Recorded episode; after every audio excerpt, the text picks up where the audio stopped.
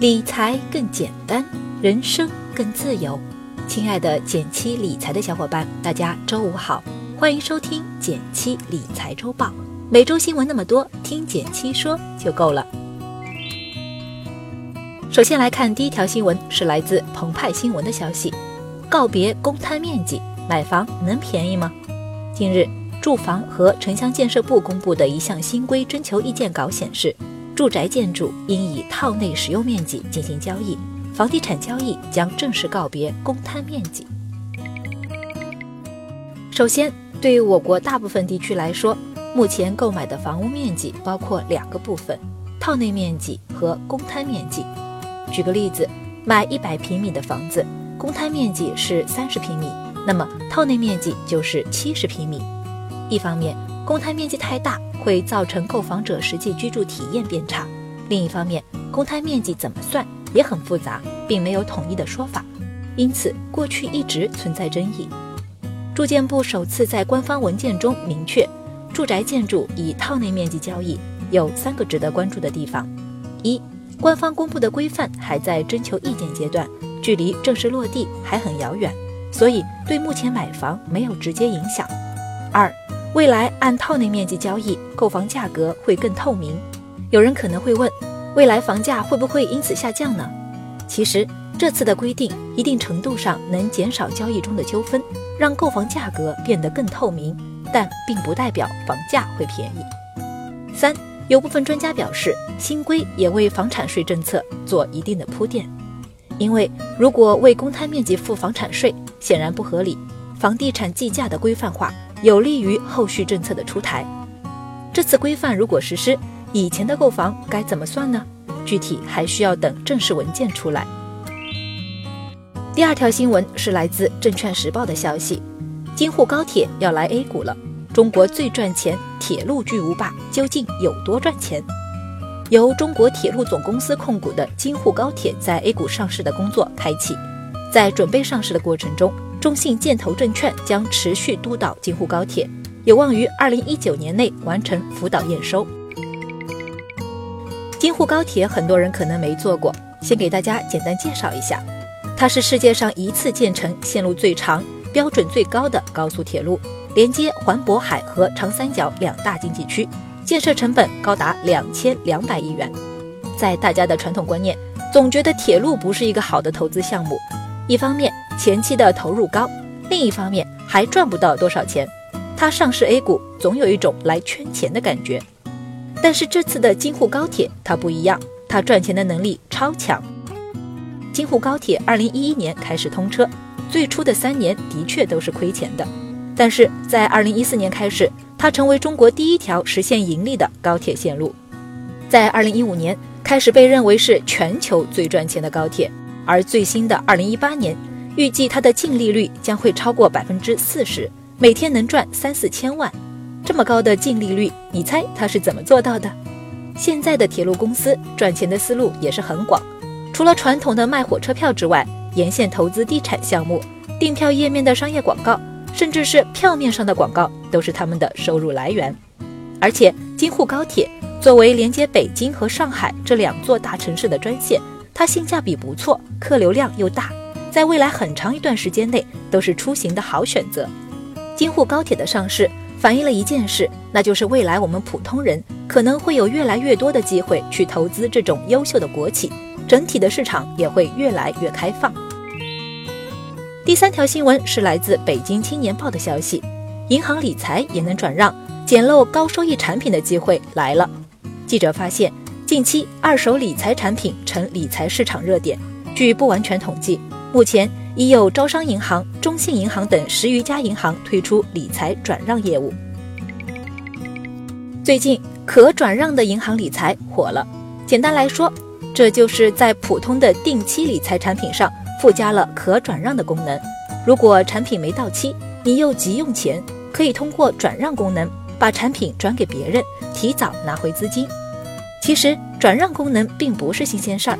这两年已经有多家商业银行推出了相关产品，不过由于当前还没有相关监管政策出台，再加上活跃交易的客户数量并不多，所以转让功能并没有大范围的推广。目前只有招行、中信等部分银行提供此类产品。对我们来说，如果你刚好需要买些定期银行理财，选择可转让的产品，资金的流动性会相对好一些。但也别为此盲目追求所谓的转让。转让速度快不快？转让有没有手续费？产品风险有多高？收益是否符合你的需求？等等，都是在你购买前需要关注的因素。另外，值得一提的是，有些急用钱的投资者会以高于原产品收益率的形式转让手中的理财产品，所以转让市场中偶尔会存在一些值得捡漏的机会。感兴趣的朋友可以多多关注一下。第四条新闻来自《北京青年报》。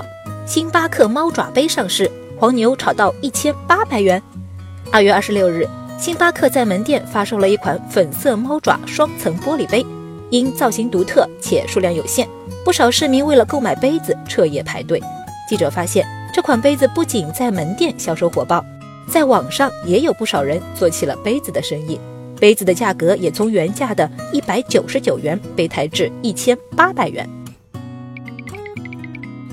其实，星巴克每年差不多这个时间都会发布一套樱花系列的杯子，只怪今年的猫爪杯造型过分可爱，才惹出了一系列的乱子。不光是线下门店彻夜排队守候，昨天下午三点，一千只线上销售的杯子也在四秒钟内被抢购一空。这种盛况也难怪黄牛们把这只原价一百九十九元的杯子炒出了将近十倍的天价。不论你们有没有凑这个热闹，我认为。这背后，星巴克的网红造势法还是挺值得借鉴的。第一步，持续制造网红潜力股。作为连锁咖啡品牌中的大哥大，星巴克其实这些年来都不仅专注于咖啡。除了樱花季限定之外，星巴克其实每隔一段时间就会推出具有国家或城市特色的周边，其中就不乏具有网红潜质的产品。例如，今年年初依据中国农历猪年推出的一系列猪猪杯。也曾在媒体和消费者当中掀起波澜，正是因为有此前的积累，才让消费者养成了对星巴克出品的期待，所以每次在新品上市之初，就能迅速在粉丝和网络中传播。第二步，限量版诱惑。虽然我不知道此次猫爪杯最终会上市多少只，但是在它此前的宣传和网络销售的数量上来看，限量版的标签无疑是逃不掉了。说实在。即使深知商家套路，很多消费者对这三个字还是挺没有抵抗力的。但偏巧此次的猫爪杯供货量与旺盛的需求差距太大，更加强了产品的稀缺属性。这时候又有黄牛为了牟利大批入场，产品价格水涨船高，也是为网红造势推波助澜。这几重因素叠加，让猫爪杯成为这礼拜当之无愧的爆款。不知道各位有没有为网红排过队、花过钱呢？你觉得网红体验或者消费是值得的吗？欢迎留言与我们讨论哦。最后来到了一句话新闻时间，皇上你也该知道一下。来自中国经济网的消息，二月二十七日，新任证监会主席易会满首次亮相国新办发布会，作为资本市场新兵。他既谈到刚刚履新满月，已经感受到了火山口的味道，又传递了大幅提升资本市场违法违规成本等重磅信号，引发关注。来自广州日报的消息，春节假期前后，二十万元起售的大额存单又火了。在银行理财产品收益率普遍下滑的情况下，大额存单的整体利率保持坚挺，多家银行甚至上调利率。不少一浮到顶，较基准上浮百分之五十五。来自二十一经济报道的消息，从二零一九年一月一日起，受益于小微企业普惠性减税政策，个人出租住宅的综合征收率也迎来普遍下调。该减税政策暂定期限为三年，将执行到二零二零年十二月三十一日。目前，北京、上海、广州、深圳。